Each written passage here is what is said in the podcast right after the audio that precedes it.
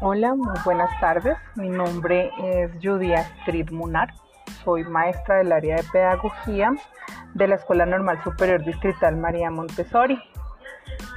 Voy a utilizar una de las herramientas que hace parte de mi propuesta investigativa o del proyecto investigativo que estamos adelantando, y es el podcast.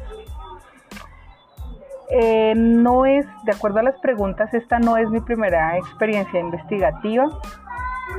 Eh, he tenido otras experiencias previas desde mi formación en la universidad. Yo soy licenciada en Psicología y Pedagogía de la Universidad Pedagógica Nacional y empecé estos ejercicios investigativos a través de una figura que se manejaba con los estudiantes en aquella época y creo que aún se sigue manejando, que son las monitorías de investigación.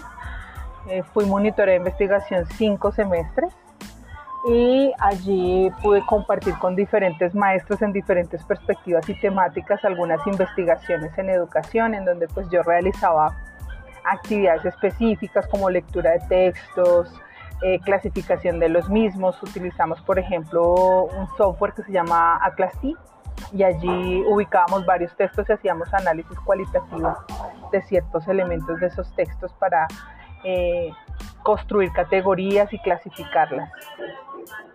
Posterior a ello, pues eh, ingresé a mi maestría, allí también pues para poderme graduar desarrollé una propuesta investigativa que se trabaja mucho desde la sistematización de experiencias y a eso me he dedicado posterior a, egresar de la maestría, a, sistematizar experiencias eh, en diferentes ejercicios y escenarios educativos. Eh, he construido y he participado en un programa de conciencias donde sistematizamos experiencias de paz a lo largo del, del país y actualmente formo a mis maestros también en la sistematización de su experiencia de práctica, que también hace parte del ejercicio que actualmente estoy presentando.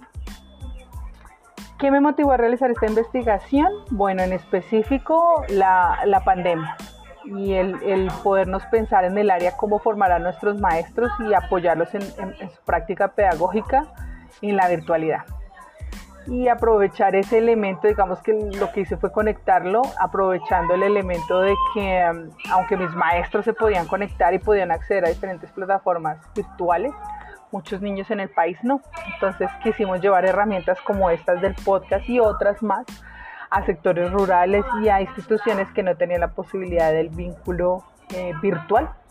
Entonces allí se, se, se, hace pues este recorrido de, de empezar a pensarnos eh, cómo hacer esta formación eh, y cómo recoger entonces eh, un proceso de formación de maestros para, para estos tiempos. Y, nos preguntamos entonces qué retos nos trae la pandemia, qué implicaciones podíamos hacer desde la idea de la mediación pedagógica, que es algo que incide en mi formación como doctora en educación, eh, cuál es la incidencia de esa mediación pedagógica y de qué manera la mediación nos permitió hacer un trabajo eh, para pensar la infancia y con ella llevar la educación a otros sectores en tiempos de pandemia. En cuanto al tema de investigación, bueno, elegimos el tema precisamente eh, por, porque hace parte de nuestra labor, la formación de maestros, y es algo a lo que me he dedicado a lo largo de mi ejercicio profesional.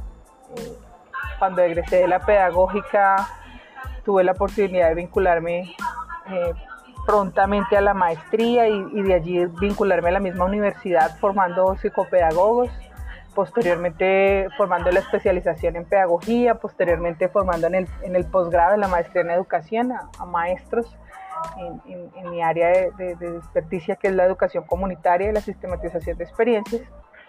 Y después tengo la posibilidad de vincularme a la Secretaría de Educación. Eh, vincularme a la Escuela Normal Superior Distrital María Montessori y hacer formación de maestros desde el área de pedagogía. Entonces, desde siempre he estado en este tema de la formación de maestros. Y pues, eh, digamos, este reto que nos representó la pandemia de reinventarnos, de reanalizarnos a nosotros como maestros formadores y a los maestros en formación, pues nos permitió construir esta propuesta. Experiencias o situaciones puntuales de aprendizaje durante este ejercicio, muchas. Eh, podría recalcar a mis maestros eh, empezando a hacer podcast, empezando a hacer mediaciones, eh, las preguntas, los cuestionamientos, el, conocer a niños de otros sectores y acercarse a ellos, eh, el, discutir entre nosotros mismos esas posibilidades creativas que, tal vez no habíamos desplegado en la presencialidad y el ver cómo los chicos, eh, más allá de querer aprobar un espacio académico y bueno, todo lo que corresponde a su formación, querían contribuir más bien a, cómo llevar granitos de arena en términos de lo educativo, ¿no? Se animaron a hacer videos, a invitar a niños del país, a contarles cómo vivían ellos la escuela y a invitarlos a que ellos les contaran lo mismo. Eh, nos arriesgamos incluso eh, a hacer un viaje a una de estas escuelas rurales, a hablar con los maestros, a conocer un poco más la cotidianidad y desde, desde WhatsApp cual, cual periodista contándoles a los chicos cómo era y grabando y tomando videos y fotos. Eh, anécdotas muchas, aprendizajes muy variados y, y orgullo de mis maestros por su trabajo.